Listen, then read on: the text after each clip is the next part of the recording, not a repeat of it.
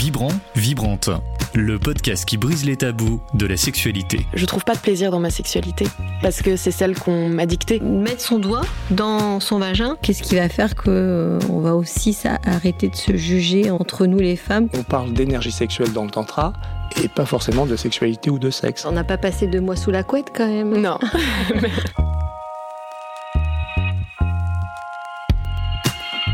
Bonjour et bienvenue dans ce nouvel épisode de Vibrante. On est ravis avec Carole, comme toujours, de vous retrouver tous les mois pour un nouvel enregistrement sur les tabous, sur la sexualité et surtout pour nous permettre de se la réapproprier et d'en faire quelque chose de joyeux. Euh, Aujourd'hui, on est sur un sujet qui est bien évidemment très très tabou, c'est celui de la maladie, mais notamment de la maladie d'Alzheimer. Et pour cela, on reçoit Christelle Coef, psychologue euh, principalement auprès des personnes âgées. Bienvenue Christelle. Merci, bonjour. Est-ce que tu peux nous raconter un peu en quoi consiste ton métier? Alors, je suis psychologue, je me suis spécialisée en, psychologie et en neuropsychologie de la personne âgée. Je travaille en, hôpital, dans le Val d'Oise, dans un service de psychiatrie du sujet âgé, qui accueille donc des personnes qui ont des, troubles du comportement, en fait, euh, soit dans le cadre de pathologies neurodégénératives, soit des troubles psychiatriques et puis euh, qui vieillissent et qui du coup se retrouvent dans notre service ou alors des personnes qui, qui n'avaient pas d'antécédents et qui arrivaient 75 ans font une dépression par exemple. Pourquoi? Qu'est-ce qui se passe? Voilà, donc euh, bah, ça occasionne des troubles du comportement et donc il y a une prise en charge euh, psychiatrique et puis aussi psychologique. Et moi j'évalue aussi ces personnes-là sur le plan cognitif parce qu'une personne qui fait une dépression à 75 ans, c'est peut-être juste une dépression, mais ça peut aussi cacher l'entrée dans un processus euh, de détérioration cognitive mhm. et dont la personne prend un peu conscience et, ça la fait déprimer simplement. Voilà, donc ça c'est le principal de mon travail et mm, en parallèle je, donne des formations pour des professionnels par l'intermédiaire de divers euh, organismes de formation pour pouvoir euh, bah, les aider à, à, toujours mieux accompagner, prendre en charge les personnes âgées quand c'est dans des milieux de, maisons de retraite, d'EHPAD, ou des intervenants à domicile aussi. Et puis, et puis bah, je, je suis avec vous aussi également. Exactement. et, du coup, quand tu fais ton évaluation de personnes âgées, est-ce que la sexualité, c'est quelque chose qui revient? Alors, euh, pas facilement, pas spontanément. Euh, les personnes âgées que je rencontre, alors quand je dis âgées, dans mon service, c'est 65 ans et plus. La moyenne d'âge en général euh, de, des patients que je rencontre, c'est autour de 80 ans. Hein. Et hum, c'est pas un sujet qui est abordé simplement et spontanément par eux. C'est abordé plus quand il y a des troubles du comportement. Voilà. Quand, euh, quand ça devient bruyant, quand ça devient des comportements dérangeants, quand c'est de l'ordre de la désinhibition, par exemple. Voilà. Là, oui, c'est abordé. Et encore, c'est surtout le trouble du comportement qui est abordé que la sexualité euh, en elle-même. C'est toujours tabou, hein Oui, oui. toujours. Et toi, tu as l'habitude, euh, Carole, euh, de recevoir au sein de ton cabinet donc, ce donc ce que tu viens de dire, Christelle, ce qu'on ce qu'on dit plus de 65 ans, donc on considère personnes âgées. Tu as l'habitude, toi, dans ton cabinet? Non, pas du tout. Moi, j'ai une moyenne d'âge très jeune, et dont je suis ravie parce que ça permet de faire l'éducation à la sexualité. J'ai pas ce plus de 65 ans. Ils viennent pas me voir parce que je pense que c'est euh, tabou et euh, c'est peut-être plus un sujet pour eux. C'est pour ça que je te posais la question, Christelle. Alors si, c'est un sujet encore pour eux, hein, clairement, mais hum, pas pour tous. Disons qu'il y en a beaucoup qui se disent oh là là, la bagatelle, c'est plus de mon âge, mais non, pas du tout. Mmh. Moi, ça fait longtemps que qu'il se passe plus rien. Et puis, euh, et puis il y en a qui disent quand même que bah, bah si quand même c'est une préoccupation. Alors c'est pas comme avant, c'est pas tous les jours, c'est pas, c'est pas pareil. Ça s'est transformé aussi, mais ça reste quand même présent dans leur couple, dans leur vie. Euh, c'est quand Tant mieux. Bah oui, c'est quand même quelque chose qu'on qu'on expérimente et qu'on enrichit euh, tout au long de notre vie. Donc euh, voilà, il n'y a pas de raison que ça s'arrête parce qu'on arrive à 65 ans ou 75 ans ou 80 hmm. ans. Quoi. Voilà, c'est juste un peu différent. Parce qu'on manque peut-être sûrement aussi de représentation. Euh, justement, enfin, de la sexualité chez les personnes âgées, on s'imagine aussi par rapport à la perception de notre corps, la perception de la sensualité, de tout cela. Enfin, c'est vrai qu'on dit souvent, ah oui, on associe beaucoup la sexualité soit à la, à la jeunesse, à quelque chose de, léger, où on dit finalement aussi que le meilleur âge, je crois, c'est autour de 40, 50 ans. Je suis, il y a beaucoup d'articles qui disent ça. Mais on parle pas du tout d'après, c'est comme si après c'était terminé. Oui, oui, oui. Bah, soit ce sont les personnes elles-mêmes qui disent que de toute façon c'est terminé. Mhm. Euh, c'est une question, je dirais, génération aussi. Euh, soit les, quand j'enseignais justement à l'IFSI, l'école d'infirmière, j'ai posé la question. Bon, il y a il y a une vingtaine d'années, je posais la question, je dis, bah alors pour vous, la sexualité, ça s'arrête quand? Oh bah 50 ans, hein. après, euh, c'est tout, hein. euh, après on fait plus rien. Hmm. Je dis, bah, parlez-en à vos parents, puis on, en reparle après. Il y a encore ce tabou de, euh, pour les femmes, à 50 ans, je vais être ménopausée, donc ça, ça va s'arrêter. Et puis pour les hommes, ils sont encore en train de se dire...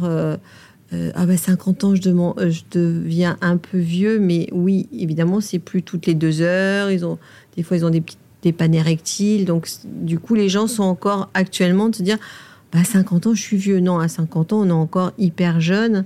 Hmm. Et je pense que ce qui. C'est à ce moment-là aussi, ils se questionnent comment on peut changer notre sexualité. Mais si avant, ils n'ont pas eu de, de déclic ou ils ne se sont pas posé la question, c'est vrai que ça fait un petit coup de. Qu'est-ce qui se passe? Mais ils n'ont que 50 ans.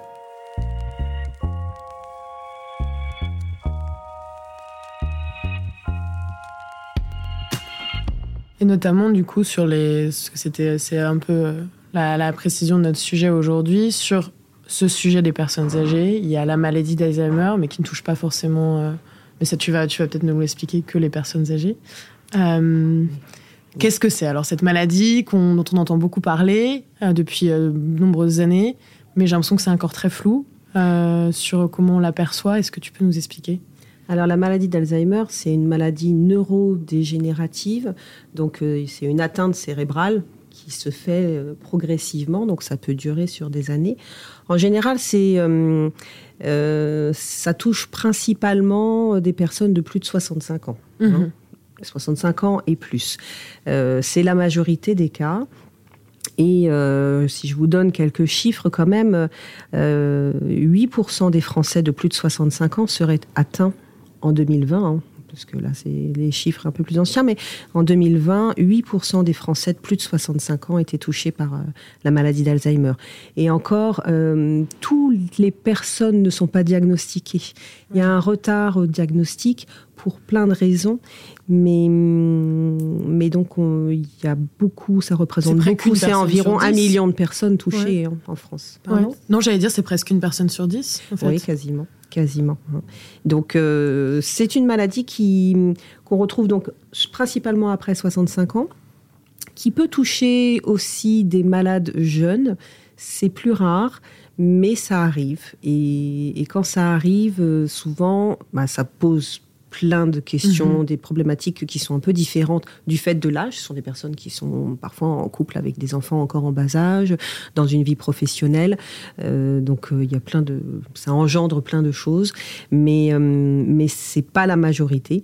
Et et, cette maladie, donc, euh, elle évolue. Elle n'est pas forcément, elle n'est pas héréditaire. Il n'y a qu'un petit, un faible pourcentage de personnes hein, qui ont ce caractère héréditaire, mais dans 99% des cas, ce n'est pas une maladie héréditaire. Voilà. Mais ça vient perturber le quotidien dans la de, de, la personne, dans son fonctionnement, dans sa façon de... de c'est des troubles de la mémoire, hein, des troubles attentionnels et de concentration au début. C'est des petites choses. C'est euh, alors on cherche tous nos lunettes, hein, surtout en plus les personnes arrivées 65 ans, 70 ans. Hmm. Oh là là, mais mince, où est-ce que j'ai mis ça? Oh bah, je, perds la mémoire, j'ai Alzheimer. Non, pas forcément. Hein. il faut plusieurs critères quand même, plusieurs... Euh, plusieurs éléments pour parler de maladie d'Alzheimer, mais euh, c'est une maladie qui commence de façon insidieuse, euh, tout doucement, avec des problèmes d'attention, de concentration, de mémoire ensuite, et puis d'autres troubles qui vont venir s'installer, et surtout ça va s'installer dans le temps, et la personne petit à petit va se rendre compte qu'elle perd ses capacités. Elle a plus de mal à comprendre, à, suivre le fil d'une conversation, par exemple, à se concentrer sur les choses, à mémoriser les nouvelles informations. Et, voilà, sans mémoire, on, est bien handicapé pour fonctionner dans notre quotidien. Et alors, Carole, justement, euh, comment tu expliquerais ce lien-là entre euh, l'intime Et ça, alors bien sûr, j'imagine lié au cerveau, effectivement, mais quelles conséquences, quelle place ça prend justement dans l'intimité de la personne qui est atteinte de maladie d'Alzheimer? Bah Après, ça va dépendre de comment elle était déjà avec sa sexualité. Mm-hmm. Euh, parce que j'ai déjà vu dans un entourage un peu plus personnel qu'il y avait déjà des personnes atteintes de maladie Alzheimer qui étaient très enfin qui parlaient beaucoup de ça où c'était devenu euh, c'est un peu devenu obsessionnel il y a des, des gens qui pensent qu'ils s'oublient sur leur sexualité après c'est plutôt le partenaire qu'est-ce que lui euh, ou elle euh, fait de sa sexualité parce que d'un seul coup, euh, ça s'arrête pas comme ça non plus. Mhm. donc, et tout dépend de l'âge parce que j'avais quand même eu le cas d'un d'un monsieur qui disait mais j'ai 50 ans, qu'est-ce que je fais? Ma femme, bah, ça lui parle, ça lui parle plus. Et euh, moi, j'ai toujours envie. Et c'est quoi la relation? Est-ce que je suis dans une relation extra-conjugale ou pas? Enfin voilà, il y a des choses qui se questionnent. Euh, est-ce que ma vie s'arrête par rapport à mes enfants, par rapport à... Et oui, je pense que c'est intéressant de se questionner tout ça euh, par rapport à qu'est-ce qui va se passer maintenant et cette loyauté qu'on a par rapport à la personne qui est malade et l'acceptation de la maladie. Alors forcément, c'est très large. C'est vrai que de toute façon, avancer en âge, le désir perdure hein, et, l'avancée en âge n'y change rien. C'est juste les moyens de réalisation qui baissent. ça. voilà, déjà. Mais c'est apprendre à faire une autre sexualité différente. Ça. Que les gens n'ont peut-être pas eu avant. Alors, dans un vieillissement normal, hein, quand on, en dehors de la, de la maladie d'Alzheimer, ça se transforme déjà, je pense. Hein. je, on n'a pas la même sexualité euh, active, euh, euh, physique à 20 ans qu'à à, à, 50 et à 80. Ça, voilà. Mhm. Donc déjà, il y a déjà eu cette ce, changement, cette adaptation peut-être au corps aussi, et puis voilà, à la connaissance de l'autre, à la connaissance de son propre corps.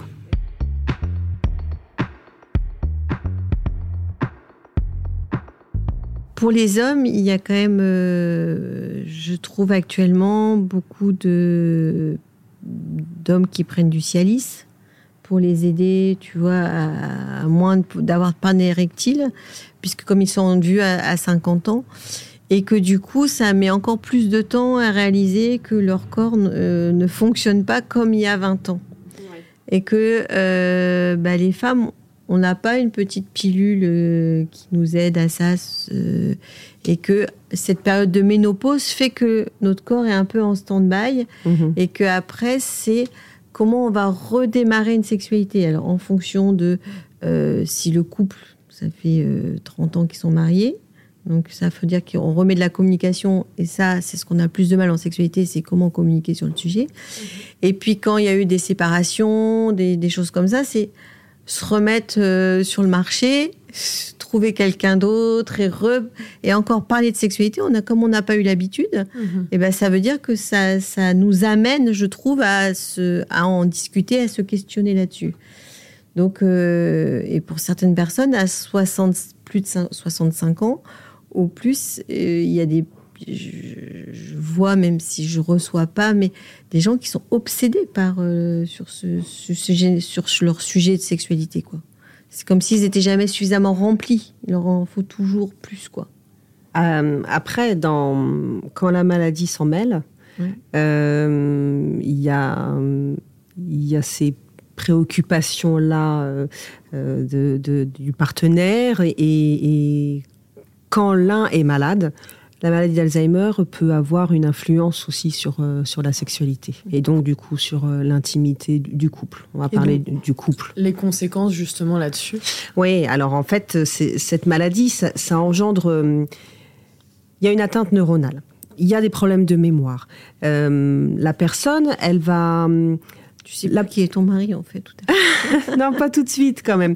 Pas tout de suite. Mais la plupart du temps, euh, la maladie peut engendrer une, une, certaine apathie. Alors, au début, quand la personne prend conscience de ses difficultés, bah, c'est un peu anxiogène quand même, hein. c'est un peu dépressogène, enfin, de se rendre compte qu'on n'est plus capable de, qu'on n'arrive plus à suivre les choses comme avant, etc. Il y a un état dépressif qui peut s'installer, et ça, avec l'état dépressif, on sait bien que la libido, euh, elle, a tendance à chuter. Donc il y a, une perte d'intérêt pour les choses, y compris pour la sexualité. Mais ça encore, quand il y a cet état dépressif, bah, hum, le, le, partenaire, on va dire par exemple si c'est un homme qui est malade et, sa femme constate ça, ils peuvent quand même, euh, il y a des choses à faire. On peut prendre en charge la dépression même à un âge très avancé. Hein. on peut faire une dépression à un âge très avancé et il faut la, faut la traiter, cette dépression-là. Donc cette démarche-là peut être faite dans ce cadre-là. Et, mais vu que cette maladie, elle, évolue, elle peut aussi engendrer une atteinte cérébrale qui va engendrer ce qu'on appelle une apathie une perte d'intérêt pour, euh, pour tout ce qui les intéressait avant. Les loisirs, ça les intéresse plus. Euh, même les petits enfants qui viennent, euh, ça les intéresse plus. Donc la sexualité, c'est pareil. Mais il n'y a pas forcément de diagnostic qui est posé. Mm-hmm. Donc cette femme, par exemple, qui voit son mari qui qui a plus envie de faire les choses, qui fait plus grand chose. Elle se dit mais qu'est-ce qui se passe quoi? Qu'est-ce qui se passe? Et par rapport à cette question de l'intimité, la sexualité, plus de libido, plus d'élan euh, vers l'autre, plus de gestes de tendresse, plus de plus d'envie sexuelle. Et voilà, tant qu'il n'y a pas d'autres signes qui s'associent, qu'il qui, qui, qui, faut admettre qu'il y a un problème, des fois, ils se disent, mais euh, moi, longtemps, je me suis dit, mais c'est pas possible, il a une maîtresse, euh, mm. euh, il me trompe avec une petite jeune. voilà, donc il y a des questionnements comme ça qui, surgissent, qui sont pas forcément verbalisés, hein, dans... mais elles y pensent. Voilà. Et, inversement d'ailleurs, hein, et inversement. Dans ça paraît logique d'y penser parce que toute notre vie, on pense sans doute est-ce que l'autre a une relation extra-conjugale ou pas. Donc à ce moment-là, ça revient oublié obligatoirement, a priori. Ouais, bah oui, oui, oui. Bah, on dit, bah, surtout, comme tu disais, euh, tout dépend de la place de la sexualité dans le couple avant. Mhm, hein. mhm. Mais euh, si par exemple il y avait une sexualité active, euh, régulière, enfin en tout cas qui, qui, existait dans ce couple-là, et que au fur et à mesure là, à cause de l'apathie engendrée par la maladie d'Alzheimer, il y a cette perte d'intérêt, de libido, et là on se dit mais qu'est-ce qui se passe quoi? Qu'est-ce qui se passe? Donc ça c'est quand même la principalement ce qu'on rencontre la maladie d'Alzheimer, ça engendre principalement une apathie et, donc une, baisse comme ça, de, une perte d'intérêt pour, euh, euh, pour tout ce qui les intéressait avant, y compris le sexe. Euh, ça peut aussi engendrer l'extrême inverse avec un besoin sexuel accru, avec des comportements qui vont devenir déplacé. Le, conjoint euh, ou la conjointe euh, va se dire mais il n'était pas comme ça avant. Euh, il commence à avoir un langage grossier ou il, fait des avances qui sont ouais, déplacées, non désirées. Qu'est-ce qui se passe? Enfin, il n'y a, plus de convenance sociale. Et, et là, c'est des comportements. Là, on parle souvent de troubles du comportement parce que même si l'apathie avant, c'est aussi un trouble du comportement, mais c'est pas bruyant. Là, c'est des comportements qui deviennent bruyants. C'est-à-dire que euh, quand euh, dans un couple, euh, la femme malade va draguer un jeune homme à côté, le mari, il se pose des questions. Enfin, c'est pas mm. habituel. Et puis, elle n'était pas comme ça avant. Hein. Donc, il y a des changements comme ça qui sont observés. Euh, c'est pas quelque chose qui arrive en première intention dans la maladie d'Alzheimer, parce que la maladie d'Alzheimer, elle évolue. Donc, il y a des stades légers, modérés, à sévères. Ça, c'est souvent des choses qu'on observe dans un stade léger à modéré déjà. Hein. C'est pas d'entrée de jeu euh, dès le début de la maladie. Mais bon, tout dépend aussi de comment évolue la maladie dans le cerveau et, comment se diffusent finalement les atteintes, hein, si c'est euh, au niveau de notre lobe frontal. Et hum, quand la sexualité devient un trouble du comportement, c'est souvent en lien avec une désinhibition. La personne, elle perd toutes les convenances sociales. Donc elle devient grossière. Il euh, n'y a plus de filtre, quoi. Hein. elle a envie de quelqu'un, elle va lui dire euh, directement. Elle veut faire un compliment, euh, ça va être dit sans filtre, peu importe. Et puis il y a les problèmes de mémoire aussi, et avec l'avancée de la maladie, parfois il y a des problèmes de, de reconnaissance. ça peut donner des personnes qui, par exemple, une femme qui va qui va faire des avances à son fils parce qu'elle le confond avec son mari, par exemple. Hein. Donc, euh, donc, bon, quand tout le monde est au courant et que ça se passe en huis clos, ça va. Euh, mais quand ça se passe avec du public autour du monde ou, des ou, ou dans la rue ou euh, bon, ou avec des amis qui sont pas forcément au courant. Là, ça, ça, met les personnes en difficulté. Et alors comment Parce que surtout sur ce sujet-là, c'est ce que c'est ce que tu tu commences déjà à expliquer, c'est qu'en fait, c'est bien sûr que c'est difficile pour la personne concernée, mais c'est aussi très difficile pour l'entourage, pour le partenaire, etc. Mm. Comment, comment est-ce que toi, tu, tu accompagnes cela? Comment est-ce qu'on est qu'on accompagne une, personne qui vit ça euh, aux côtés d'une personne malade? Quels, quels sont les, les conseils qu'on lui donne? Comment tu vois, comment est-ce qu'on amène ces discussions qui sont pas évidentes, puisque c'est vrai qu'on parle de la sexualité, donc on est quelque chose de très, intime. On a en plus la maladie, donc on est aussi quelque chose de la souffrance. Euh, ça doit être très mélangé pour la personne qui accompagne. Donc comment est-ce qu'on comment est-ce qu'on fait par rapport à ça? Alors euh, moi, je, j'ai pris le parti de parler franchement et ouvertement, et donc de poser la question directement, parce que c'est rare que qu'ils en parlent spontanément. Peut-être que, encore une fois, je pense que c'est aussi lié à l'éducation, à un phénomène de génération, l'éducation de chacun. Euh, mais euh, voilà, moi je pose la question clairement, simplement, sans tabou, justement. Et alors, dans l'intimité, comment ça se passe euh, Voilà, comment vous sentez Est-ce que c'est compliqué, pas compliqué? Et, et là, quand ils sentent qu'ils peuvent en parler ouvertement, et simplement, sans que, sans subir le jugement de l'autre, parce que c'est ça qui les inquiète aussi, euh, bah ils font part de leurs difficultés. Alors quand ils sont devant une personne, euh, un, un, une personne, enfin un conjoint qui est apathique, ils en souffrent parce que oui, ils, bah, ils sont frustrés déjà. Quand ils ont des désirs. Euh, bah, qu'est-ce que j'en fais de mon désir? Euh, Qu'est-ce que j'en fais de, mes envies? Euh, Est-ce que je reste fidèle à, à, mon conjoint, ma conjointe? Est-ce que je vais voir ailleurs? Si je vais voir ailleurs dans une relation extra-conjugale, c'est pas toujours dans un pour une sexualité active. Hein, c'est aussi pour euh, pour avoir un soutien, une tendresse, une mhm. présence, quelqu'un avec qui échanger parce que la personne malade, ben on peut plus échanger avec elle comme avant. Donc euh, c'est mon mari, mais c'est plus tout à fait mon mari. Euh, les échanges que j'avais avec lui avant, je pouvais m'appuyer sur lui, je prenais des, des, décisions, on prenait des décisions ensemble. Là, c'est plus le cas. La personne, elle, l'accompagnant, l'aidant naturel, on appelle ça comme ça, l'aidant naturel, l'aidant bah, il se retrouve un peu seul. Il se retrouve seul à décider, à gérer le quotidien, à décider pour lui-même et pour son conjoint malade. Et donc, euh, donc souvent, la recherche d'un autre partenaire, c'est pour une sexualité, mais c'est aussi pour un soutien, une tendresse, une présence, parce que les capacités d'empathie aussi peuvent être altérées avec la maladie d'Alzheimer. Voilà.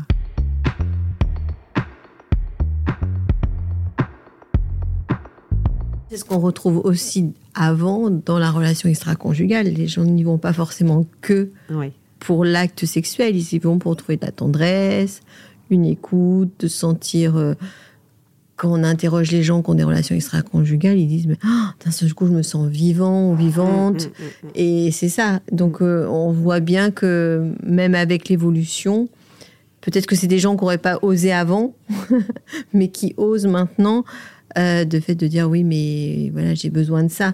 Peut-être qu'ils en avaient besoin aussi avant. Et, du coup, on, ça remet là dans notre podcast que la relation extra-conjugale, malheureusement, c'est encore un sujet tabou ou euh, mal, compris. et que ça peut avoir des, des bienfaits. Mm. Ouais, ouais, ouais, ouais, Bah oui, parce qu'en plus, euh, quand au sein d'un couple, un est malade, ce rapport au corps aussi peut changer. Quand on a une personne malade d'Alzheimer, elle va avoir des problèmes d'attention, concentration, de mémoire, mais elle va aussi avoir, elle peut aussi avoir des troubles, ce qu'on appelle des troubles praxiques. Elle ne sait plus utiliser les choses et les objets, par exemple. Mhm. Donc euh, un truc, euh, on me disait ça euh, cette semaine, une dame qui me dit, je sais à quoi vous pensez en parlant d'objets, mais et, euh, Christelle. Oui. mais hum, j'ai une dame là récemment, son mari est malade, elle me dit, mais je lui dis tout le temps, mais va te laver. Et en fait, il ne sait plus. Il ne sait plus utiliser la douche, les robinets, régler l'eau froide, l'eau chaude, etc. Et donc, euh, et elle a beau savoir que son mari est malade, elle a beau savoir que ça peut engendrer des troubles comme ça de, de, praxique, l'utilisation des objets, etc. Euh, elle supporte plus ça, ça la met en colère, ça l'énerve. Et, donc là, la conséquence, c'est que bah, il se lave pas au même rythme qu'avant. Et, donc, elle l'a menacé, elle dit, bah, puisque c'est comme ça, je ferai chambre à part. Voilà. Donc ça engendre comme ça des, des, situations comme ça de, de, de conflits, de tensions. Et, et le malade d'Alzheimer, il, bah, il, il, peut pas gérer ça. Il, il, comprend pas. Et, puis il est plus suffisamment armé pour euh, comprendre et, raisonner et s'adapter à la situation. Mais l'autre, euh, bah, l'autre, voilà, soit le désir est toujours là, soit il est frustré. Il y a beaucoup de colère aussi.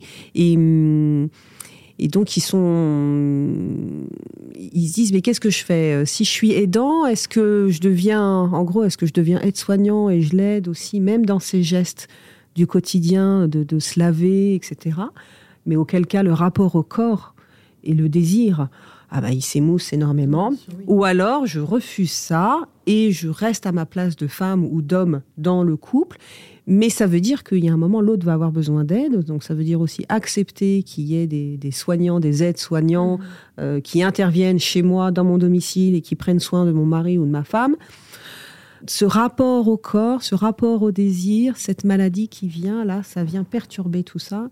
Et, ils ont pas toujours, euh, ils en parlent pas toujours. Donc c'est pour ça que je dis, je pose la question, franchement, ouvertement, qu'est-ce qui se passe, comment ça se passe, comment vous vivez ça, et surtout. Alors pas forcément pour trouver des solutions, hein, je sais pas, hein, Carole, si voilà, s'il y a des choses qu'on peut proposer, on peut proposer des choses, mais c'est tellement des cas particuliers à chaque fois, on peut pas faire de généralité. je pense pas non. Je pense que c'est des cas particuliers, puis ça dépend si les gens ils se sont déjà, pour moi, déjà questionner sur leur vie avant que arrive, parce que c'est la maladie, elle peut arriver euh, n'importe quand. Et déjà, c'est questionnement, c'est questionnant. Mais alors, si avant on s'est jamais posé de questions, on a pris le chemin de la vie comme ça, comme ça arrivé, j'imagine que là, waouh, ça doit être euh, à plus de 65 ans. Il y a plusieurs chocs là qui, qui me semblent arriver. Donc, des astuces, euh, non, je pense que c'est des cas par cas. Euh. Parce que j'avais justement demandé, quand tu parlais de, la, de cette communication, quand tu prenais cet exemple-là sur la douche, euh, c'est vrai que ça paraît très dur de, de, trouver ou de déceler ou de créer une nouvelle communication avec tu vois avec quelqu'un avec une personne qu'on sait. alors en fait c'est ça oblige le l'accompagnant, l'aidant, mhm. que ce soit le conjoint, l'enfant, le professionnel, ça oblige l'autre à, s'adapter, à s'adapter tout le temps. Tout le temps, tout le temps, tout le temps. Il faut avoir l'énergie, c'est très épuisant, il n'y a rien qui tient dans le temps. Et, c'est ça qui est perturbant. Parce que euh, les personnes dans un couple, là, si on prend un couple de 75 ans, euh, il y a une personne malade, et puis il y a l'autre qui n'est pas malade de cette maladie d'Alzheimer, mais elle a aussi 75 ans, mine de rien. Mhm. Donc euh, le cerveau, dans, le cadre d'un vieillissement normal, vieillit aussi selon, euh, comme tu disais, Carole, si on n'a jamais pris l'habitude de se poser des questions, d'interroger les choses, etc., c'est pas à 75 ans qu'on aura la facilité de le faire. Je dis pas que ça peut pas se faire, mais ce sera moins facile, moins évident, parce que c'est un exercice qu'on n'aura pas mené avant déjà. Mhm. Donc s'adapter à l'autre qui est malade, qui perd ses capacités. Donc, ce qu'on met en place aujourd'hui, ça tient. Et puis demain, ça ne tient plus. il faut remettre autre chose en place. Euh, là, euh, je l'aidais dans son quotidien, et puis on faisait les choses ensemble, ça allait. Et puis un mois après, bah, ça marche plus. La sexualité, on peut mettre des choses en place, on peut, euh, on peut trouver des compromis aussi. Hein. C'est la tendresse, les caresses, s'enlacer. La maladie d'Alzheimer, ce qu'elle a de bien aussi, c'est que même si ça engendre des troubles cognitifs, là, tout ce qui est tendresse et toucher, ils y sont sensibles et ça reste très très très très longtemps. Voilà, le toucher, c'est le sens qui reste le plus longtemps dans toute maladie, en tout cas dans le vieillissement, et, euh, et, la tendresse aussi. Même s'ils ne comprennent plus les mots, ils sont sensibles à, l'ambiance, à, la tonalité, à l'intonation, à la mélodie de la voix, etc. Donc ça veut dire que on va devoir faire attention à comment on parle, comment on leur parle on parle doucement. Euh, si on est anxieux, en colère, frustré, ben, on essaye de mettre ça de côté. Parce que même si on parle en disant bonjour, comment ça va, mais sur un ton qui laisse trahir une anxiété, une angoisse, etc., ils vont pas entendre le bonjour, comment ça va finalement, mais ils vont entendre l'anxiété et l'angoisse qui est véhiculée. Hmm. Et, ça, c'est ça, ça oblige vraiment à s'adapter continuellement. Et c'est ça qui est source d'épuisement. Donc, le désir du, partenaire, du, conjoint qui n'est pas malade, même s'il existe toujours, il est aussi bien mis à mal parce qu'ils sont épuisés par le quotidien et la gestion du quotidien. Donc euh, leur libido eux-mêmes, quand des fois ils ne dépriment pas eux-mêmes, hein, euh, bah voilà, euh, ça baisse aussi. Du coup, ça me renvoie qu'on pourrait peut-être quand même dire quelque chose pour les gens qui sont jeunes maintenant. Euh, parce que quand tu parles, je pense à l'acceptation de son corps, sa nudité. Euh, je, suppose qu'il y a des gens de 75 ans qui en sont encore très pudiques, qui peut-être ne mmh, sont vraiment pas montrés euh, à l'aise avec le corps de l'autre. Et, donc, peut-être que, je sais pas moi, le conseil que j'aurais envie de donner là maintenant, en t'écoutant, c'est de se dire, bah, bah, apprenez à aimer votre corps parce que si vous aimez votre corps, vous allez aimer le corps de l'autre, parce que quand on vieillit ensemble, ben, on voit bien que le corps, euh, tous nos corps euh, vieillissent. Et puis que du coup, ça peut-être facilitera euh, si un jour on est confronté à une maladie ou cette maladie. Quoi. Mmh mmh bien sûr. Est-ce qu'il y a un message, toi, Christelle, que tu aimerais porter justement sur ce, sur ce sujet-là?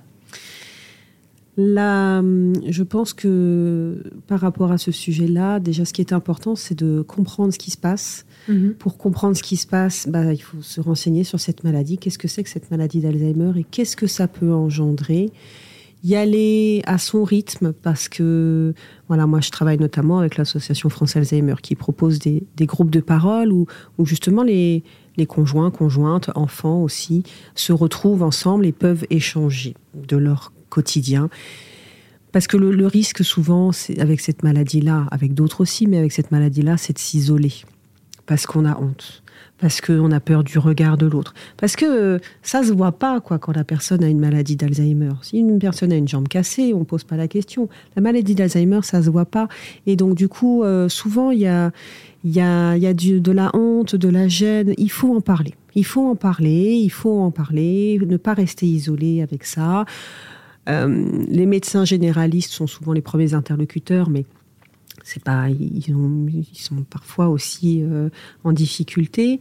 Il faut en parler dans le quotidien, il faut en parler en famille, euh, à, ses amis aussi, pour pas se sentir seul. Vraiment, c'est vraiment la priorité. Et du coup, ensuite, bah, ensuite, euh, oui, ça va amener à s'adapter au fur et à mesure. Et, hum, mais ils sont riches de cette expérience-là. Moi, je mmh. connais des personnes qui voilà, qui, communiquent maintenant, leur, leur conjoint, conjointe, ils l'ont accompagné pendant des années, parfois même bah, la personne est décédée, alors pas forcément avec la maladie d'Alzheimer, mais euh, de par la maladie d'Alzheimer, mais euh, bah, l'avancée en âge aussi hein, fait que.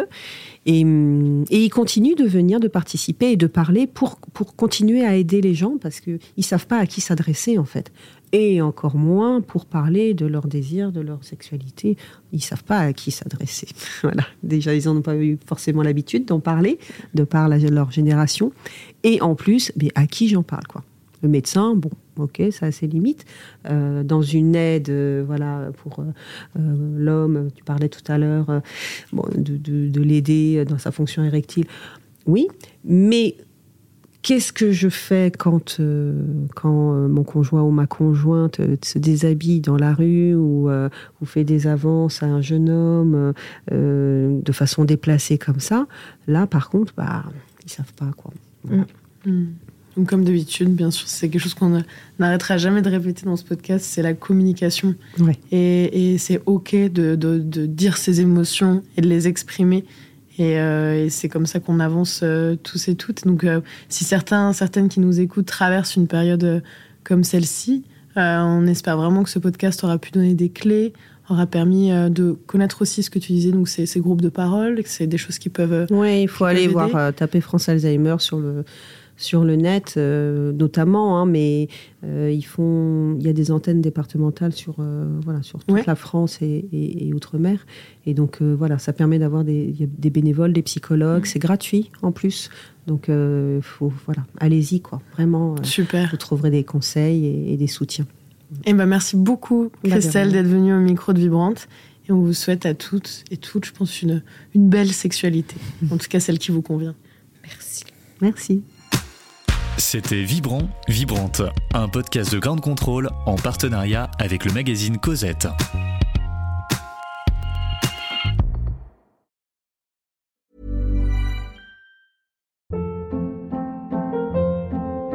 Hold up. What was that? Boring. No flavor. That was as bad as those leftovers you ate all week. Kiki Palmer here, and it's time to say hello to something fresh and guilt-free. Hello Fresh. Jazz up dinner with pecan-crusted chicken or garlic butter shrimp scampi. Now that's music to my mouth. Hello Fresh. Let's get this dinner party started. Discover all the delicious possibilities at hellofresh.com.